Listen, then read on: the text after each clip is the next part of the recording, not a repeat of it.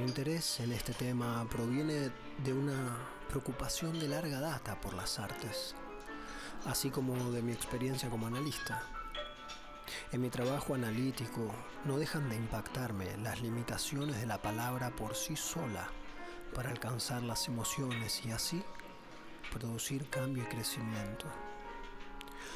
Por el contrario, el arte abstracto y particularmente la música pueden apelar directamente a las emociones, sin necesidad de ser figurativos e independiente de las palabras o de una posterior verbalización.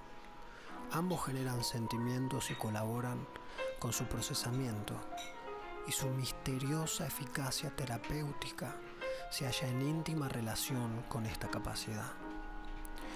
Al igual que un trabajo verdaderamente gratificante o la mágica reciprocidad del amor, la música y el arte parecen hallarse entre los medios naturales para expandir la aprehensión de las riquezas de la realidad. Mi comprensión psicoanalítica sugiere que esta característica se basa en la relación afectiva temprana entre el infans y sus padres. Una relación sin palabras que es en su mayor parte sonora y sinestésica.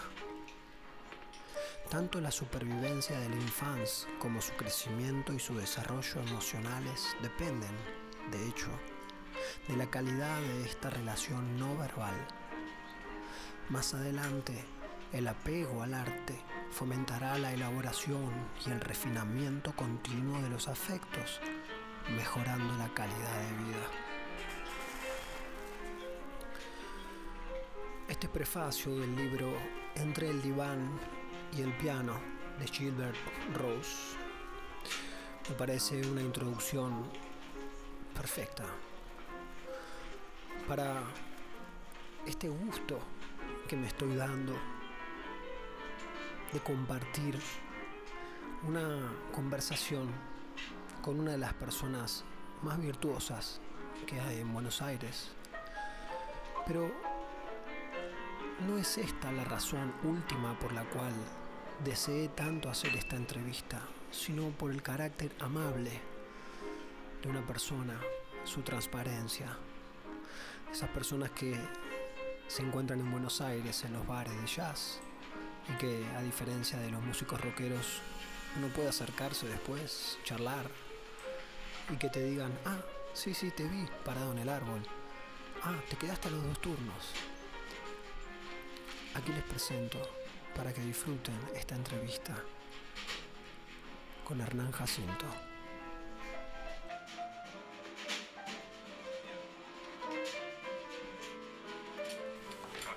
Bien, escucha, te quería decir antes que nada que cómo fue la primera vez que te vi tocar. Fue random, que fui una vez a un ciclo de jazz que había en el Museo Larreta, en, el, en los jardines, al lado de un ombú.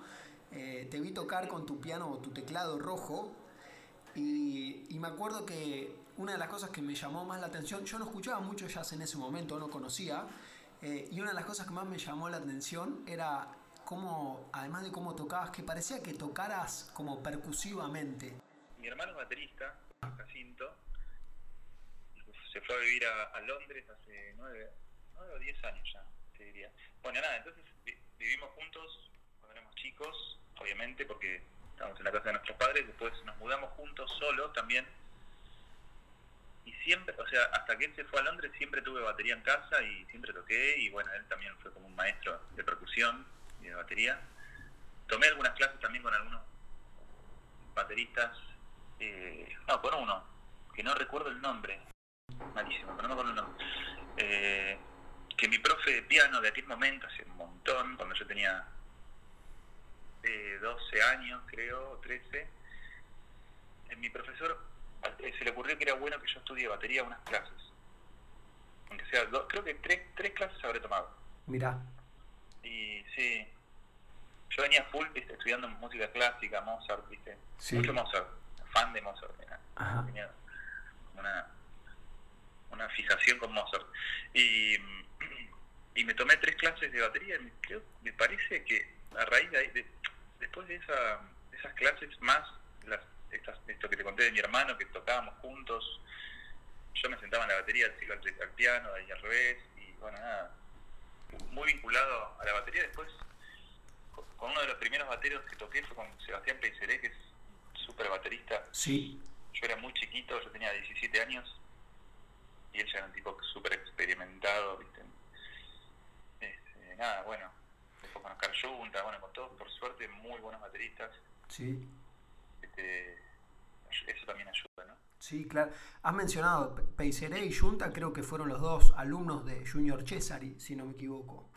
Es verdad, sé que Oscar sí, no, sé, no sabía de Sebastián. Digo, qué, qué, bueno cuando uno tiene esas oportunidades, como lo que está diciendo, bueno, se dio que tu hermano era baterista y que conviviste con él y que había una batería y que, digo, esas cosas parecen... Y también que tuve, de que ese, ese profe mío de aquel momento me diga, estudiar batería. Exacto, que nunca había escuchado eso, que un profesor de piano le diga, ¿te, ¿te acordás por qué te lo sugirió? Eh, no, realmente no me acuerdo bien, calculo que él, no sé, vio que por ahí rítmicamente tenía que consolidarme un poco yo cuando era más chico tendía como a apurarme un poquito, ¿viste? De hecho me escucho en las grabaciones de cuando era más chico y, y, iba un poquito para adelante. Hmm. No sé si será por eso o qué, pero me vino re bien. Y, después, más de grande, hablé con Danilo Pérez en un, una oportunidad que, tocó en el Festival de, la Batalla de Uruguay. este, yo era muy chiquito también y, y bueno, lo fui a ver y después tuve la oportunidad de charlar un poco con él y él me contó eso, que a todos sus alumnos los mandaba a estudiar batería obligatoriamente. No batería, percusión. Clave. Aunque, sea tres, cuatro clases, como un básico. Eh, esto, esto que decís, a mí me interesa mucho, eh, yo, a mí me interesa estudiar la, la, psicomotricidad y el movimiento reducido que hay en los dedos, por ejemplo, ¿no? Digo, en el caso del piano y en la percusión. Este, cómo una, cómo una disciplina influye en la otra.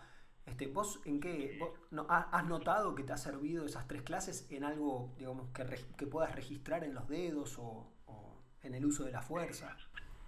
Seguramente, seguramente. Eh, sí, un poco, un poco como, como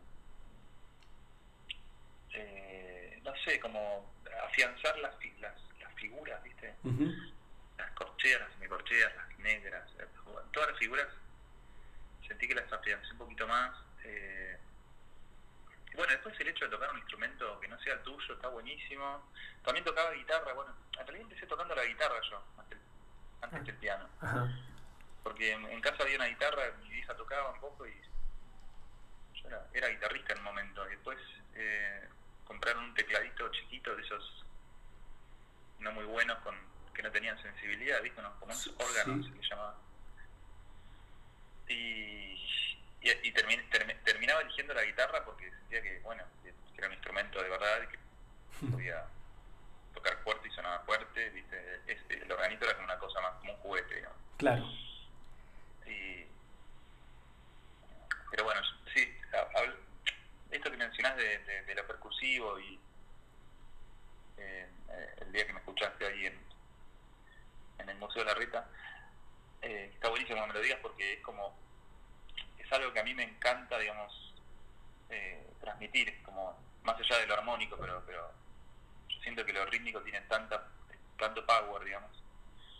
De hecho, me quedó grabado una vez también una, una clínica que vi de Michael Brecker, también cuando era chico, que él mencionó lo rítmico como, como lo fundamental, lo primero que tiene que creo que, no sé si, varias clínicas que vi, creo que todos coincidían con lo mismo, que es más importante el ritmo que, las notas que toques. Él fue buenísimo porque hizo, un ejemplo, por ejemplo, de, un blues, tocando blues, y tocando todas las notas que van en un blues, la pentatónica y qué sé yo, todo, todo súper super lindo, digamos, eh, mucho bop, pero toca, tocaba un poco como que no estaba, no estaba afianzado rítmicamente, ¿viste? Ajá y después hizo otro ejemplo tocando lo mismo, pero tocando notas raras, pero el ritmo estaba tan tan clavado que terminaba, terminaba gustando más la, la, opción B, que era esta como súper, digamos, súper clavada, pero las notas por ahí no estaban del todo bien. Claro. Y todos todos eligieron la, opción 2, Me Es encanta. lo que más les llegó, de verdad, ¿viste? Que, Que, eh, que te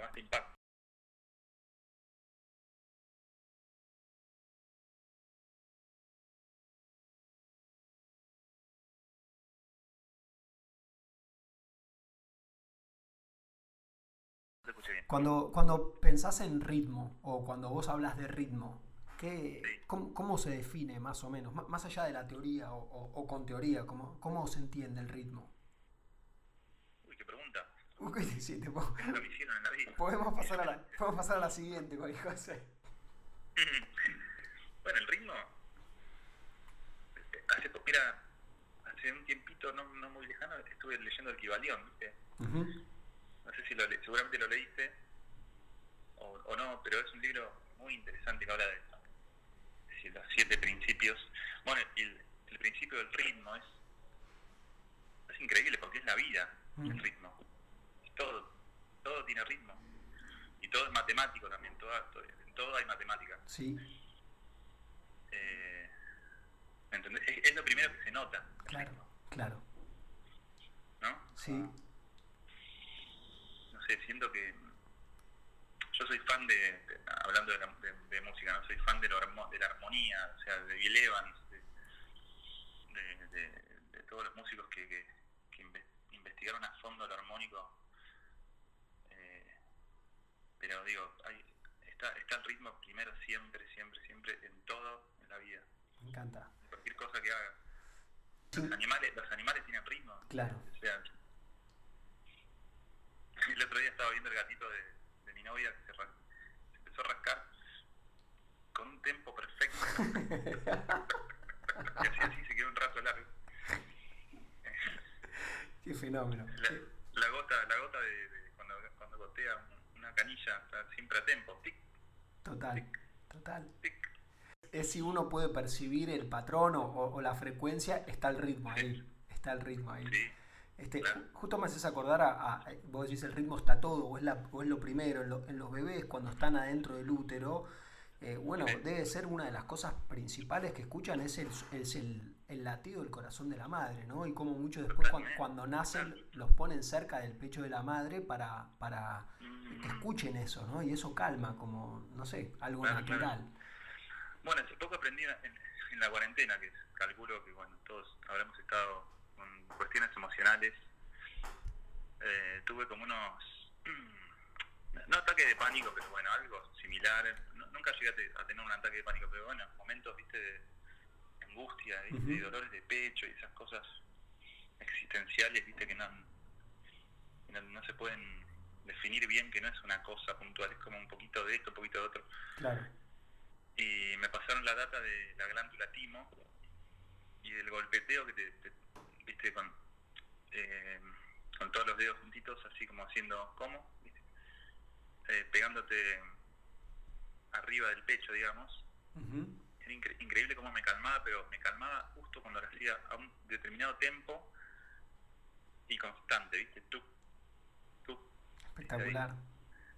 eh, Acabas de, acabas de aportar algo muy importante a, a toda la audiencia que, que- que- que sufre. eso te digo que me, Sí, me salvó la, la cuarentena qué bien, qué bien, Eso y el yoga, mucho yoga hice también, Qué- buenísimo. qué bueno.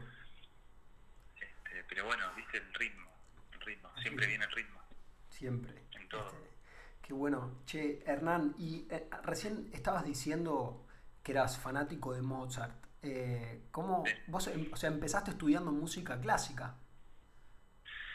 Sí, empecé, eh, em- primero empecé escuchando mucho rock por mis hermanos, que escuchaban, bueno, vi mucho Beatles, por suerte, la, la fortuna de tener hermanos que escuchan buena música, Claro. hermanos mayores. En un momento escuché- se fanatizaron con The Doors, y yo también, me compraba remeras de Jim Morrison y y pósters y no sé qué. Y lo máximo que hicimos con mi hermano un día armamos una especie, como una especie de altarcito con velas, delirio. Muy Morrison. Y, eh, entró mi viejo y dijo, ¿qué es esto? Saquen, viste, pensó que estamos haciendo una macumba. como invo- invocando al espíritu de Morrison. Claro. Viste que él tenía toda esa... esa Ese mambo, sí, a full. Eh, y bueno, y buena pregunta me hiciste porque no me acuerdo bien. Me acuerdo, me acuerdo de esto, que no sé si es del todo así, pero me acuerdo de estar en un supermercado real, esto. ¿eh? Esos tipo, o no sé si era tipo Casa Tía, alguno de esos, que vendían como un poco de todo. Sí. Y había como una, una sección de, de, música, así, de, de discos, de CDs. Y me acuerdo que yo solito con mi planta que tenía, me compré un disco de Mozart porque había escuchado Mozart por algún lado no sé ah ahí va ahora me acuerdo mi tío- tengo un tío que es yo tengo 11 tíos por parte de mi madre Ah, mira. una familia muy numerosa, Sí. y dos de ellos son como músicos aficionados, digamos. Va, uno no, uno, uno consagrado en, en director de orquesta en Berlín, ¿no? uno, uno es grosso. Y el otro que es médico, eh, tocaba el piano. Los dos tocaban muy bien, el, que- el que vive en Berlín toca muy bien, es más director de orquesta. Y, y mi otro tío eh, es médico, pero tocaba Mozart. Como si nada, sí, tac, sonatas. Y Yo era chiquito, escuchaba eso. Y tiempo después, claro, tiempo después en eh, esto que te cuento, en esta especie, especie de super- supermercado, no sé qué cosa era, me compré un disquito de Mozart y me lo, pero me acuerdo que me lo escuché más de 300 veces y no paraba, era una- era un compilado, esta era un compilado de, como de Best of Mozart, ¿viste esa onda? Sí. ¿Te aco- y son músicas que hasta el día de hoy las, las escucho y me, y me sé, pero viste, cada detalle, cada cosita, Claro.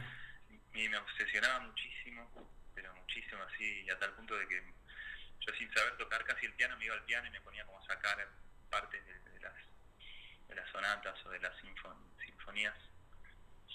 Y de hecho, bueno, saqué la, la sonata número uno de Mozart, la, la- me acuerdo que la tocaba de- entera de, de- de oído, sí, Qué jugador. eh, memorizándola y sin leer una nota porque no sabía leer en ese momento. Claro. ¿Qué edad tenías más o menos ahí? Eh, ahí 9, 10. ¿Y cuando escuchabas a tus tíos? ¿Cómo? Cuando escuchabas a tus tíos tocar? Por ahí, sí, hasta más chico también. Ajá. Sí, sí. Sí. Y bueno, y el tío que te conté que vive en Berlín, José, Jos- José Hernán Civil se llama, que es mi padrino, eh, es un compo- compositor tremendo, ¿viste? Director de orquesta. Él eh, improvisaba mucho, era un gran improvisador. Y, y, y bueno, me acuerdo que, que la, el- el- la primera persona que escuché improvisando algo era él, ¿viste? Ahí en, en su casa que tenía un pianito vertical.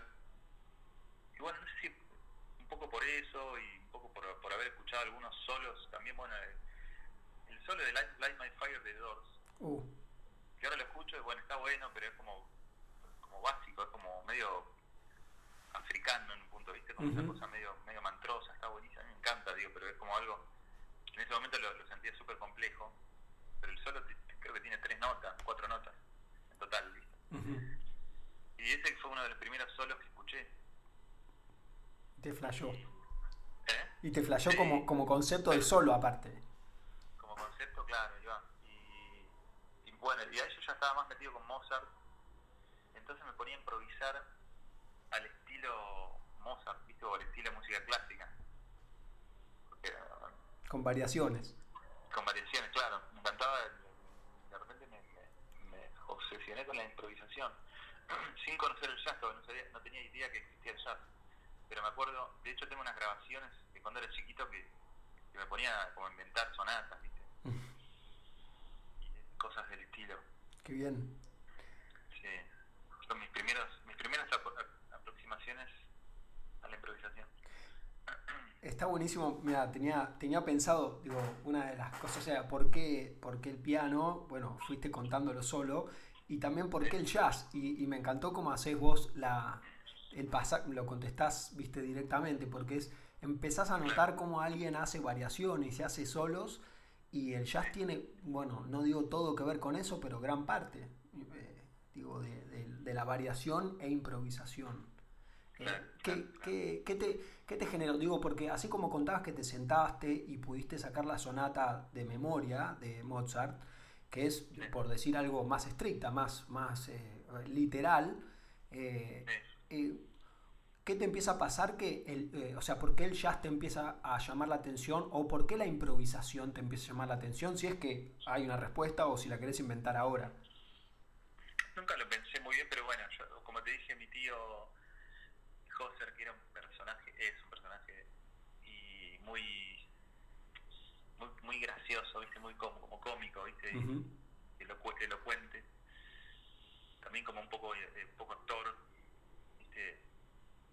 me llamaba la atención ese, ese tipo, esa, esas personalidades como sueltas, ¿viste? Como Sí. frescas. Así como se ponían a tocar el piano improvisado, eh, se ponía como, era como, se metía en un personaje que también me parecía gracioso. No sé, vincular un poco la improvisación con, con, con,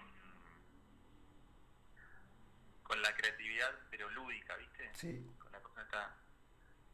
Me parece que es clave, digo, si conectás por ahí, conectás con lo lúdico, yo soy muy, a mí me encanta el humor, ¿viste? Me encanta mucho. Este, también, ahora ahora perdí un poco, pero de chico era, era, era un personaje así, estaba re loco y me ponía como a, a actuar, ¿viste? Sí. Como a hacer personajes. Me encantaba. Me disfrazaba con mi hermano, hacíamos unos delirios. Qué, qué bueno.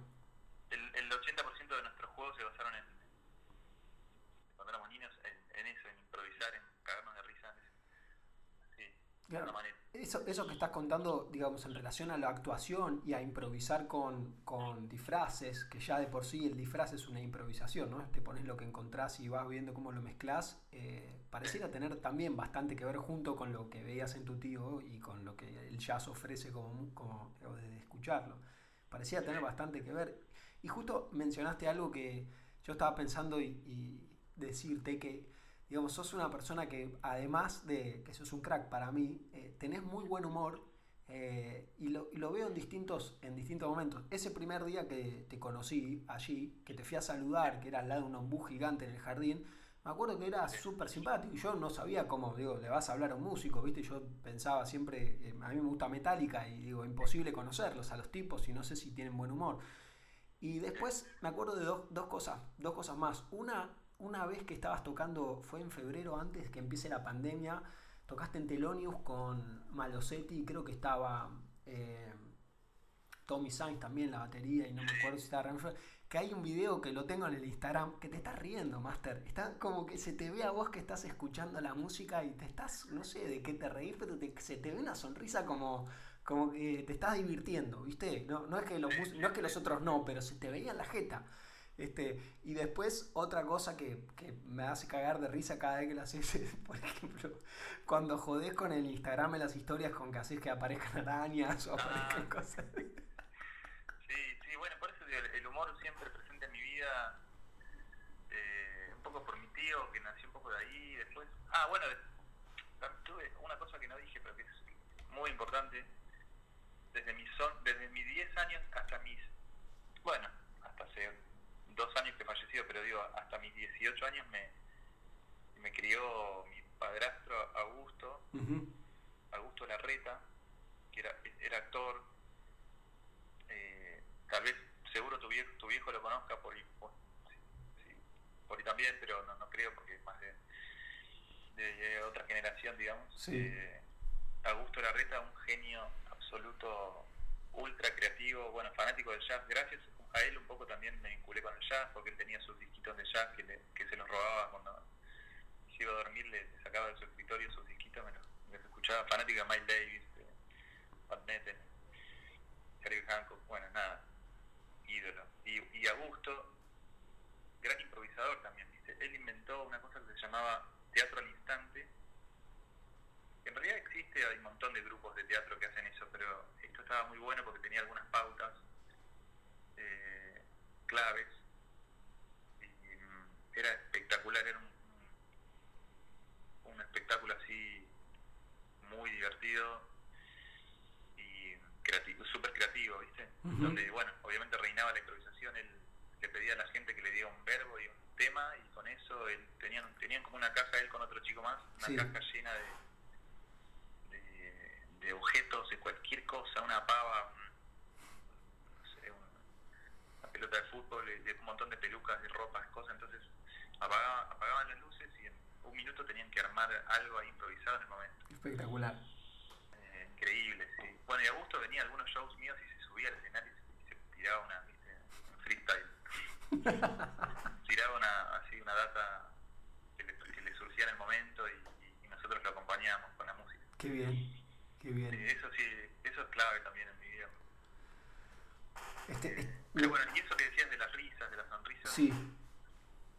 Es re importante, eso me costó años de terapia, ¿viste? Porque en un momento de mi vida me puse más muy mental, y, no tanto por lo mental, pero me puse un poco serio, ¿viste?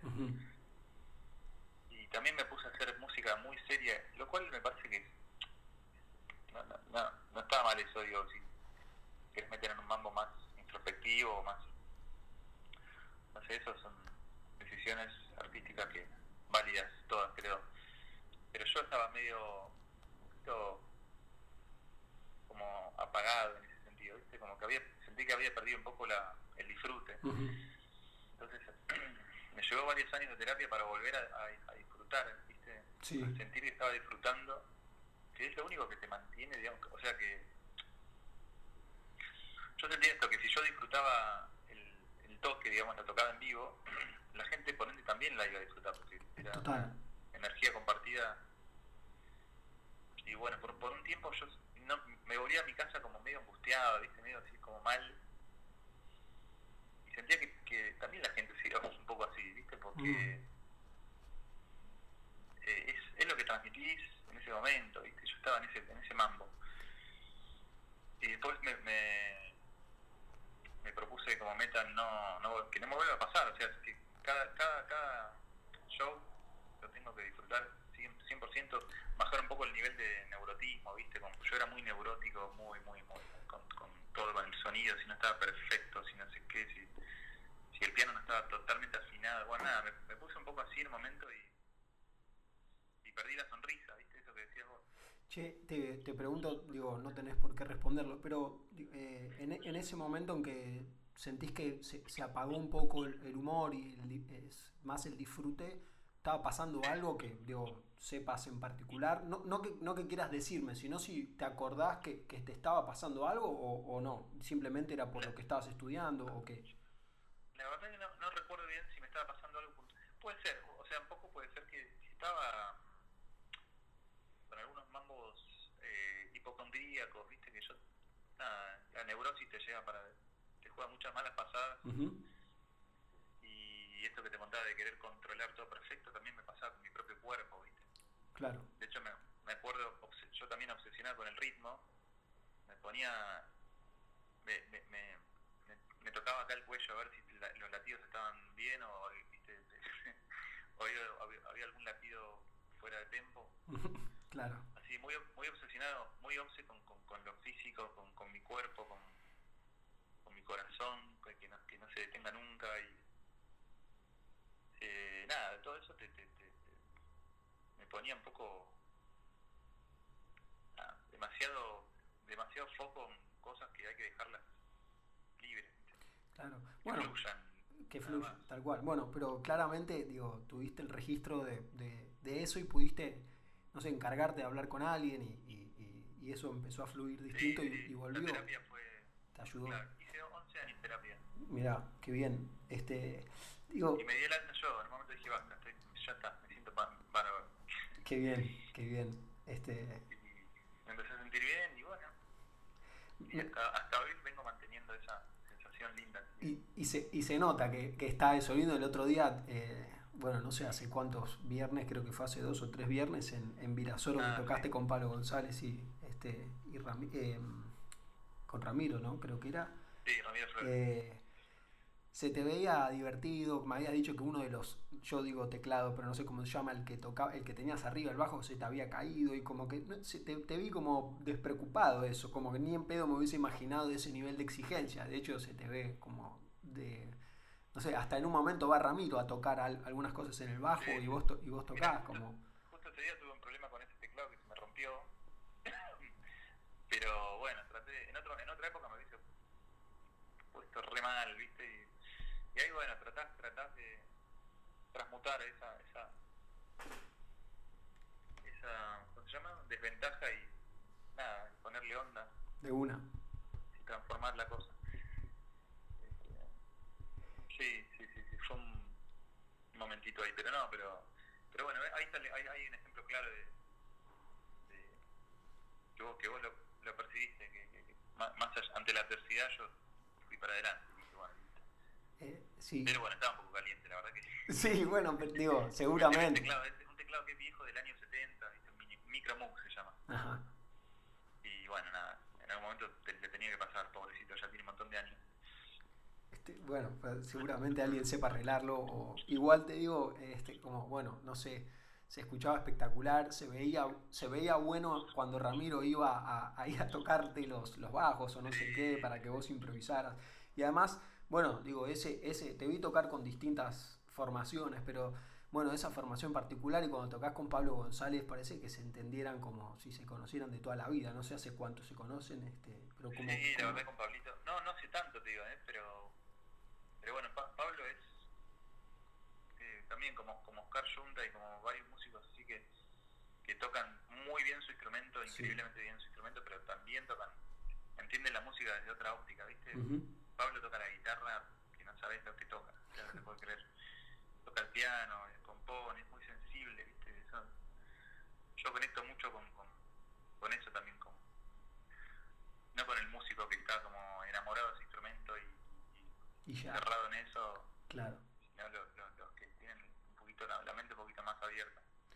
Se nota, se nota que hay, bueno, no sabía, eh, Pablo González sabía que tocaba otras cosas porque también vi, pero no, no de no del piano, por ejemplo, o que tocaba también la guitarra, este, y se ve eso, ¿no? Como te quería preguntar cómo es la dinámica, porque, digamos, a diferencia de lo que es, por ejemplo, una típica banda de, rock, eh, cambia todo el tiempo las formaciones, ¿no? Entonces, ¿cómo es eh, eh, la flexibilidad que tienen los músicos de jazz para poder tocar con gente tan distinta, tan distinta, digo, ca- cambiar bastante la formación y aún así este, amoldarse? Digo, siento que en las bandas de rock no, no pasa tanto eso, que si de repente hay uno que se va de la banda, mm, o se termina la banda, o el que viene ya no es lo mismo. Digo, es ba- bastante distinto esto de los egos, por decir algo, ¿no?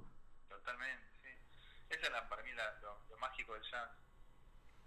Ese es un plus que, nada, que podés tocar con alguien. Me, me pasó a mí muchas veces de tocar, ahora ahora sé inglés, pero eh, cuando era más chico no, no, no tenía tanta este, tanta facilidad con el inglés. Y me acuerdo que de tocar con un tipo que se llamaba Ben Van den Dungen, creo que era holandés, no me acuerdo, un capo, un crack, eh, un saxofonista, pero ni siquiera hablaba muy bien inglés. Yo no hablaba inglés, casi tampoco hablaba inglés, este, español cero él, entonces no, hablábamos, no, no pudimos hablar nada, y tocamos y estábamos como, éramos como hermanos, como lo que, lindo. lo que sentiste con Pablito, ¿viste? Como, Sí. Qué bueno poder conectarse tan bien sin hablar una palabra. Qué, qué bueno, que Eh, sí. Sí, y, y ahí me acuerdo que dije, wow, esto está, buen, está buenísimo. esto".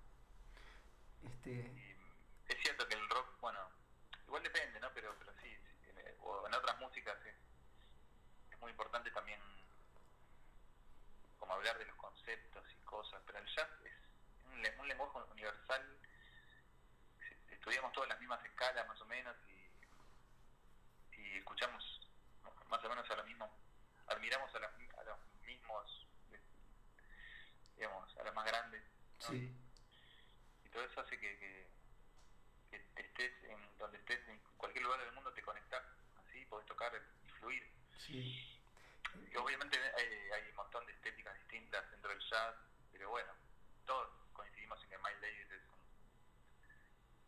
grande y bueno, Chris Hancock, Chick Todos los músicos este, que conocemos ambos seguramente, son, son los que nos conectan, son los, conectores. Total. E- Es eso que decís que el, el lenguaje universal, ¿no? Y, y- justo estaba repasando un libro que está en la introducción de esta entrevista, que me adelanto, es raro decir en la introducción y todavía no, no, la, no la publiqué, pero es de un psicólogo que se llama eh, Gilbert Rose y que es entre el diván y el piano y habla justamente de esto que estás diciendo, ¿no? Vos desde la, desde la práctica pura y este desde la teoría psicoanalítica, lo que... Sí, eh, ahí te escucho muy bajito, perdón. Perdón. No, te decía que esta- estaba. eh, Decime de vuelta todo así, así escucho bien. leía eh, en un libro eh, que hice con la introducción de esta entrevista, Entre el diván y el piano, se llama, de Gilbert Rose, Ah. Es un, es un psicoanalista que hace un reparo justamente de los vínculos del infante bien temprano cuando se están hablando, cuando está con sus padres, que la comunicación es no verbal y es a través de, digamos, de sonidos y las palabras para el infante son como sonidos, no son palabras en definitiva. Después se van ah. como gestando. Entonces, esto del lenguaje universal me suena a eso, ¿no? Como si hubiese una especie de, de regresión, en el mejor de los sentidos, a un momento de, cosa universal, de sonidos y de, de digamos, de comunicación a través de sonido, ritmo, melodía, tonos, eh, etcétera, ¿no? muy este, buena óptica. Este, eh, después te voy a pasar el... y justo estaba diciendo del inglés y me acuerdo que te vi en una de las fotos, te vi que estabas tocando en Smalls, que tuve la suerte de ir eh, a ese subsuelo que me acuerdo que me llamó la atención porque todo el mundo está desesperado por, su, por, por tocar, y ni siquiera subir porque es todo plano y es un subsuelo. Es terrible, sí, sí. Todos quieren tocar y todos tocan espectacular. Y te vi tocar ahí que tiene encima ese espejo ahí que te hace ver las manos si estás lejos. ¿Cómo fue eso? ¿O cómo...? ¿no. No, yo no, no te vi. Eh, digo, vi la ah. foto tuya en, en Instagram. Eh, pero ah, viste el. Eso, pero he, ido bastante. Sí. Esa experiencia. Mira, tío, ah, Leo, Leo Genovés, un amigo pianista que vive allá, me, me, enseñó el lugar, dijo, anda, a él no le gusta, pero me dijo, si por ahí para llamear está bueno, anda, probá y fíjate. Y fui, eh, y, me pasó algo medio feo, que, que llego y había una pianista que estaba tocando una, una japonesa, tocaba mucho, ahí estaba, no sé si, no, no sé si era como la host, dice la que abría, pero parecía como la, estable. Entonces, medio que se arma una, una colita y viste como una cola sí, sí, pianista. Sí. Medio, cuando me toca a mí, me mira, me dice, ay, perdón, hay, hay que terminar, no sé qué, este, venite mañana, mañana y, bueno, listo, voy mañana, voy al otro día. y de vuelta a la misma situación, pero ella no estaba, había otro pianista, y cuando me está por tocar a mí, llega ella, no, no, yo la terminé odiando, pobre. eh, entra, entra al lugar desde arriba, viste que hay una escalerita, y saluda, saluda al baterista, eh, y se va corriendo al piano y se sube. Me mira de vuelta y me dice, ay, perdón, pero tenía que tocar este tema. Yo ya decía, la puta madre, ¿qué, qué es esto? Ahí me es una joda, y una cámara. me dice, venite, me, me mandaba, ¿viste? venite, venite. Eh, esa, esa chica, ¿viste? Tenía toda la, la data de los, todos los estándares de, de, memoria. No sé si era una, una, gran pianista, pero sabía, ¿viste? Era, caía siempre como los gatos, bien parada. y, y entonces voy otro día, pero no, no al otro día, pues ya estaba recodrido claro. y voy pasa algo medio mágico que no estaba la japonesa y qué bueno que no está la japonesa puede poder tocar pero había una cola terrible un montón de todo, aparte como decís vos todos los que se suben son, animales totales. Sí. pero en un momento queda el pianito solo y digo bueno listo me mando a ver y ahí es como medio hay que poner el como la pata adelante es como mucha desesperación viste hay mucha también hay como mucha necesidad de ahí porque te escucha algún grosso y, que, te, llame. te llame para laburar, ¿viste? De una. Eh, porque pensá que ahí había, no sé, 30 pianistas tremendos, 30 trompetistas increíbles, todo, todo mucho. Entonces me subo y viene como tocando en el medio de la sala. Eh, ay, para, no me quiero olvidar el nombre. Yo tengo un problema con de memoria un poco grave eh, ay Dios. El trompetista este que está en mi, en mi Instagram. Ah, Roy Hargrove. Ok. Roy Hargrove, ¿no? Viene, viene, que ya falleció. Este, un animalazo total. viene como tocando así. Yo me siento en el piano y se, y, y se arma como esa. Eh, como una llama ahí, no me acuerdo, un estándar.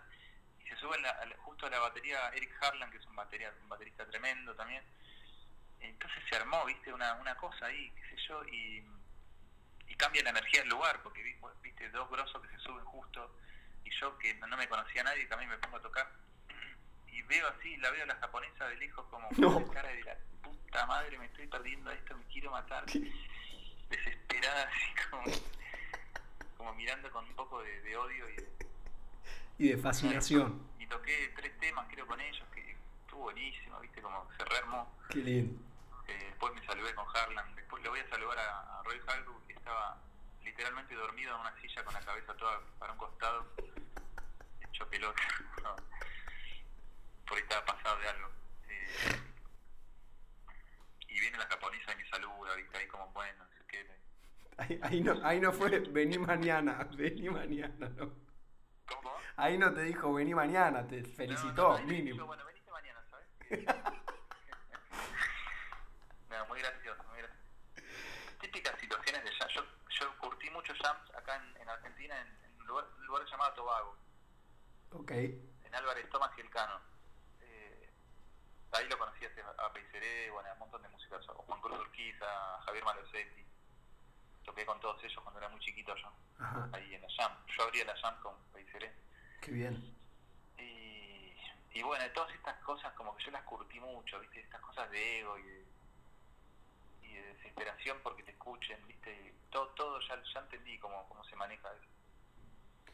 Y, y también entiendo cómo hay que tocar en una jam, no hay que, no hay que tocar desesperado mostrando todo lo que sabes, sino como tratar de encontrar la música, ¿viste? Sí, Y es lo que traté de hacer ese día, un poco como ponerte al servicio también de lo que está pasando y Total. no, de tu ego y de, lo que, de tus necesidades este, internas. internas, claro.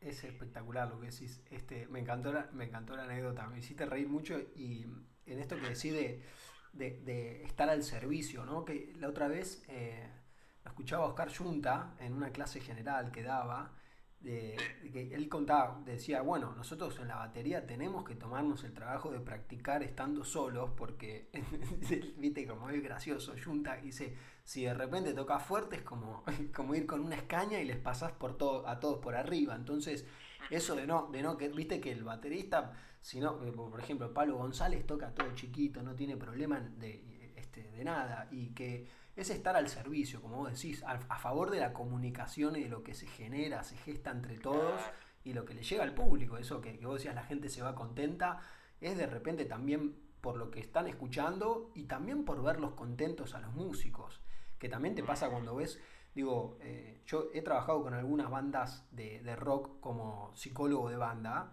eh, en donde los tipos por ahí, los temas que hacen, vos, yo estaba ahí y yo estaba fascinado, era como estar en primera fila viendo Guns N' Roses, y los tipos tenían una cara de ojete que era tremendo. Entonces, como esas cosas, este, bueno, el jazz no parece ser tan necesario, me estoy dando cuenta, digo, por ir a verlos tanto, este, pero que bueno, que a veces puede ser que, que- que fu- que, digamos, no sé, que sea, que sirva de algo, este, y especialmente en, en los que están aprendiendo, digo, porque puede ser vos estás bastante curtido en esto de no necesitar mostrar, en algún momento por ahí te habrá pasado más que, que en otros, pero se nota que lo pudiste elaborar y que, y que digamos, por eso te llegó este, lo de Nueva York, Eso- el Smalls. Eso que decís de de estar al servicio. Sí, yo ahí, por ejemplo, en esa situación, en otro momento de mi vida hubiese, no sé, tirado toda la carne al asador y, viste, pero bueno, pero yo entiendo que a veces lo, lo técnico es, no sé si es lo de menos, es lo,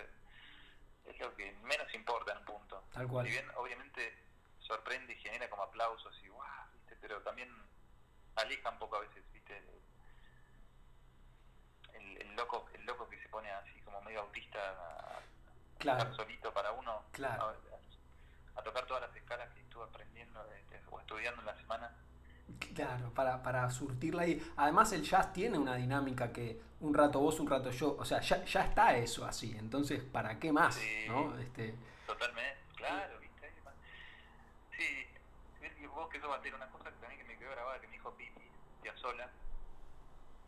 A mí me encanta también cómo toca porque te- es como que te acompaña de acuerdo, una vez me lo dijo, como que él, de acuerdo al, al, al sonido del lugar, ujú, él toca de determinada manera para, para que el piano, porque él también hablaba eso de que nunca le gusta que la batería tape el piano, que, le, que el escaña no pase por encima. claro. Entonces, eh, nada, hacer como un reconocimiento así mínimo de- de- del lugar, como, cómo es la acústica, si hay mucho rebote, ¿no? Y bueno, en base a eso, acomodarte para, para que suene, digamos, para que, la- para que suene mezcladito, ¿viste? Hermoso. Y bueno, a veces hay que sac- sacrificar un poco, qué sé yo, un poco lo técnico como para resolver el sonido, el, el grupo. Claro. Es a como am- amoldarse al, al aire que está, que es el que va a transmitir el, el sonido después de todo.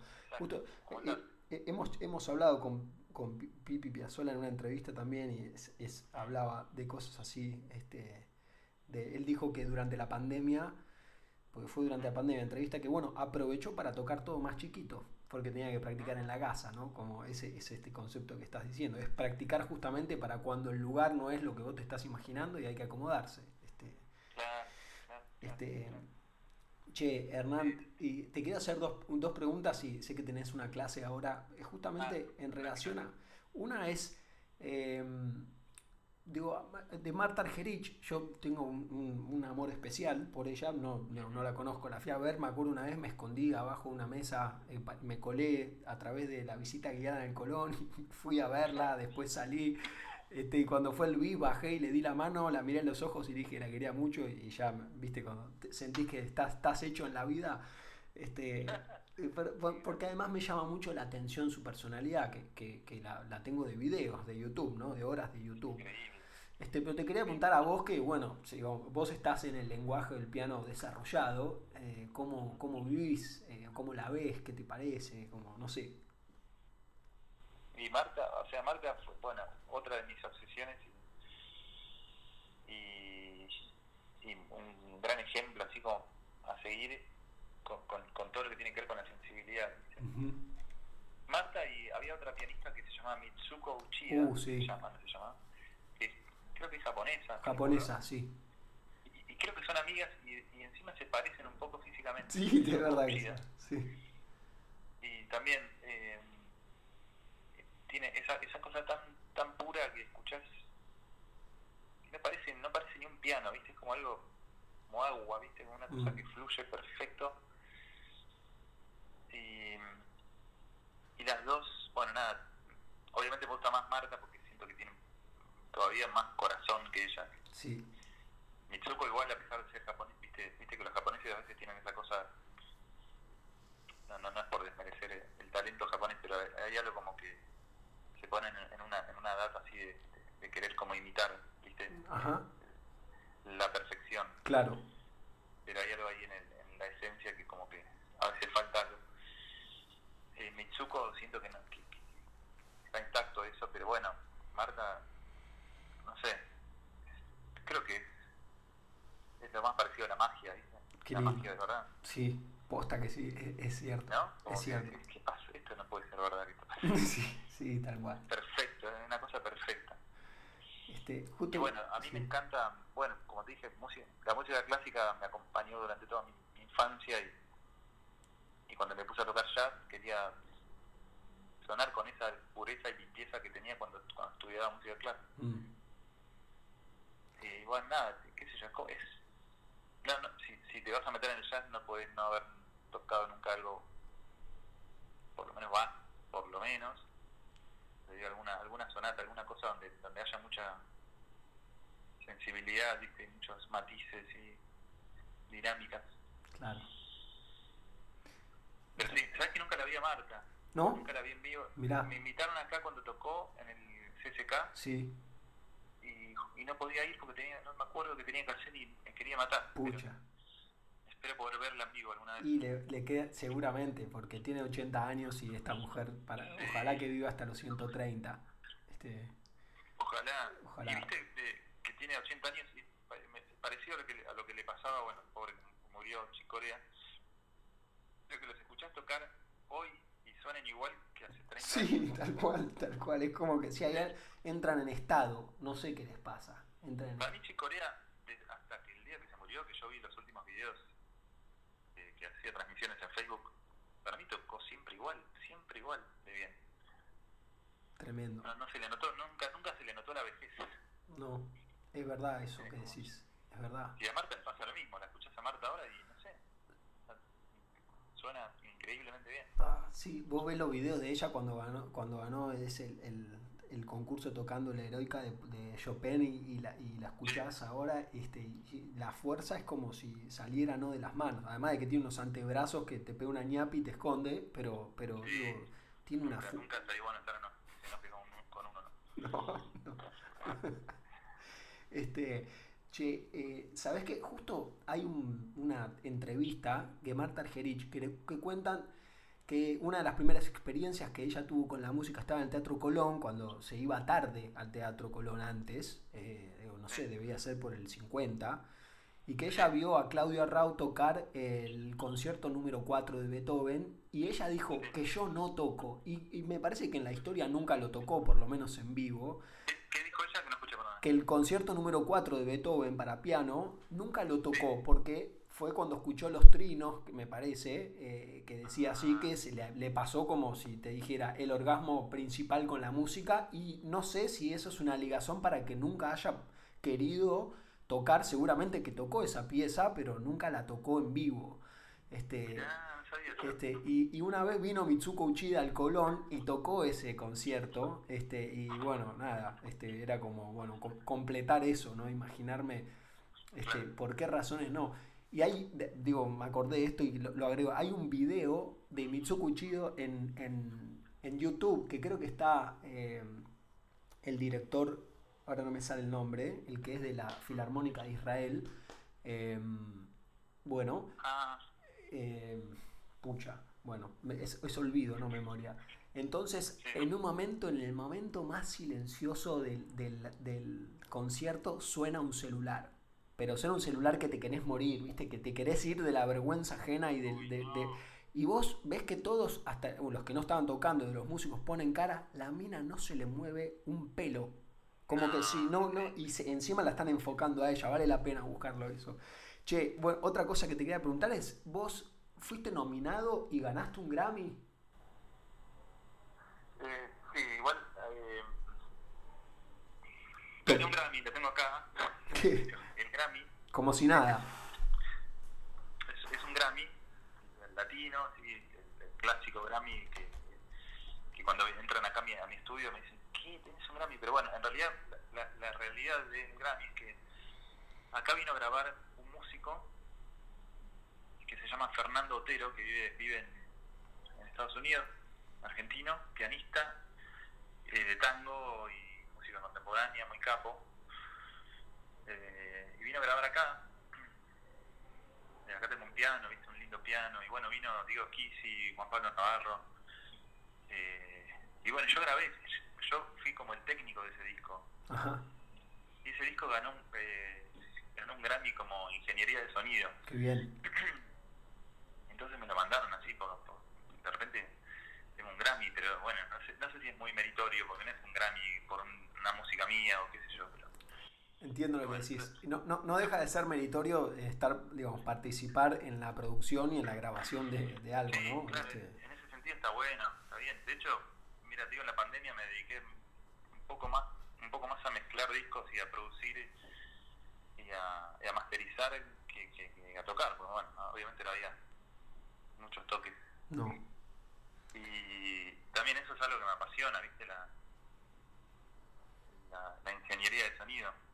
claro. Sea que en- un punto está bueno tener un Grammy por eso. Y sí, y sí, es, motiv un, es un motivante. ahí. Y sí, Pero bueno, este, ya vendrá el Grammy de- de- por, por la música mía. vos componés, además. Sí, sí, sí. sí, sí. Sí, sí. De hecho, tengo bueno, los- mis dos discos, tengo más discos, pero tengo dos discos de estudio. eh, Lua y Camino, que, que hay composiciones mías en todos los temas. En todo, eh, perdón, en los dos discos. Y ahora voy a grabar un disco nuevo eh, justo en estos días. También con todas composiciones nuevas. Así que re contento con eso. Qué bien, qué bien. Hernán, la última que te hago. Eh, vos, vos das clases. eh, los alumnos que llegan a vos, digamos, tienen que tener cierta preparación, tienen que saber leer, pueden ir de cero. ¿Cómo es? Sí, trato, trato de, sí, sí, sí, de, de por lo menos que tengan como una base así porque me, la verdad que me cuesta un poco dar clases. De- al único que le di clases, pero porque me fijé mucho, que, que estaba de cero totalmente era Gerardo, Gerardo Rosín. Ajá, mira. ¿Lo tenés al Sí, sí, sí. de- Sí, que- sí. eh, insistió, pero yo la verdad que no, le di unas clases, cuatro o cinco clases y después ya, bueno, se lo derivé porque llega un momento donde no sé, yo no sé mucho qué hacer. Claro. Eh, pero los, los, alumnos, los alumnos que tengo ahora, todos me motivan, ¿viste? Está, está buenísimo. Ahora tengo un chico que, que nada, sabe, toca muy bien y sabe, sabe mucho y también es como, si hay algún intercambio, mejor todavía, ¿viste? Claro. De repente puedo, puedo aprender algo yo también.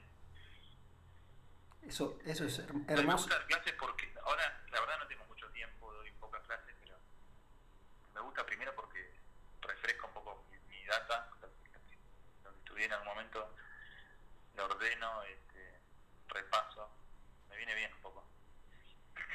Pero bueno, siempre y cuando el, el, el- el alumno esté bien formado, tenga como alguna base como para yo poder también pasar este data interesante. digamos. Claro.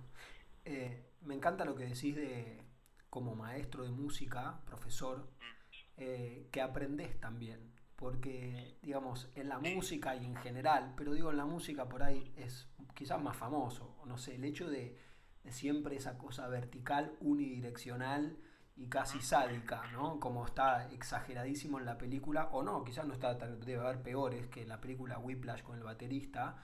Este, No, yo ni la vi porque me, me, me resultó tan antinatural eso. es, es antinatural. Lo que me pareció interesante esa película en relación a- al sadismo del, del- del maestro este, que hay una cuestión seductora de él hacia el pibe, que es interesante de, de de analizar, porque en muchas cuestiones de, viste, este maestro, estos típicos maestros severos que te gritan, como eh, Escaramuza que le- le- les enseñó a Argerich, a Bruno Gelber, tenía medio esto que le decía, dale, Argerich lo toca más rápido, y, Argerich, y a Argerich le decía, Gelber lo toca, lo- se lo aprendió más rápido que vos, viste, como esta cosa de competencia, pero hay, hay, un, hay algo de- en la seducción, medio, medio de orden, eh, digo, inconveniente en el vínculo maestro-docente, que es interesante, pero me gusta mucho que digas esto que, que te gusta aprender, ¿no? Eso habla, digo, de, Sí, de, de todo de vos. todo, sin caer en la demagogia, pero digo, ante todo, humildad total, ¿viste? Porque la humildad te, te permite, no sé, progresar más, avanzar más rápido. Total. Em, yo, me- yo tomo una, una a- actitud humilde, natural, Se nota. O- odio la arrogancia. Se, no- se te nota, esto es algo, yo lo decía al principio en lo que grabé antes, que de las cosas que más este, llaman la atención de vos es esa, esa frescura, esa transparencia, esa como buena onda que tenés para, incluso para, para reconocer si alguien se quedó dos veces, a los dos turnos, ah, te quedaste, ah, sí, te vi parado ahí al lado del árbol, como, como si además de tocar todo lo que tocas pudieses ver, y eso habla de, de que no estás encerrado en... A mí, en- a mí me dicen mucho eso, como que, que a veces, al- algunos me dicen que yo que pensaban que yo era más agrandado, o otros me dicen, che, pero vos deberías agrandarte, agrandarte más o creértela más. Y me parece que entras en una que, que, involucionás, qué sé yo. no total, total. Yo, yo por, por, por ser así también, por ejemplo, con, una- con un alumno que tengo, que se llama Guido, que le mando un beso si está escuchando, aprendo un montón de él, pero porque me pongo también en un, en un lugar que, si bien él, él, bueno, obviamente tiene mucha admiración hacia mí todo, pero, también hacia él, porque este, él está en una situación vulnerable con él, porque está como más como sensible, está, está aprendiendo, pero al mismo tiempo yo estoy eh, primero disfrutando su evolución y también eh, aprendiendo cosas también desde, desde- desde cosas más simples, que son las más importantes. Mm, Eso de remarcar lo, lo, lo simple, eso es re importante, ¿viste? qué lindo. Así que nada, Hermoso. son cosas que aportan, ¿viste? Hermoso lo que decís y, y bueno, este, estoy súper contento. Te gracias, sé que te insistí un montón. A veces, digo, parecía medio stalker que te iba a ver acá y allá y te decía. Hernán, Hernán, puedo entrevistarte, puedo entrevistarte, pero porque esta sensación que me da era como tenía ganas de llevarlo y compartirlo desde, desde mi visión y que vos, digo, yo acá me estoy enterando muchas cosas, ¿no? Este, y lo estoy disfrutando, Sí. así que te agradezco de corazón que No, por favor. hayas tomado el tiempo. Siempre la- la- las charlas que tuvimos así cortitas,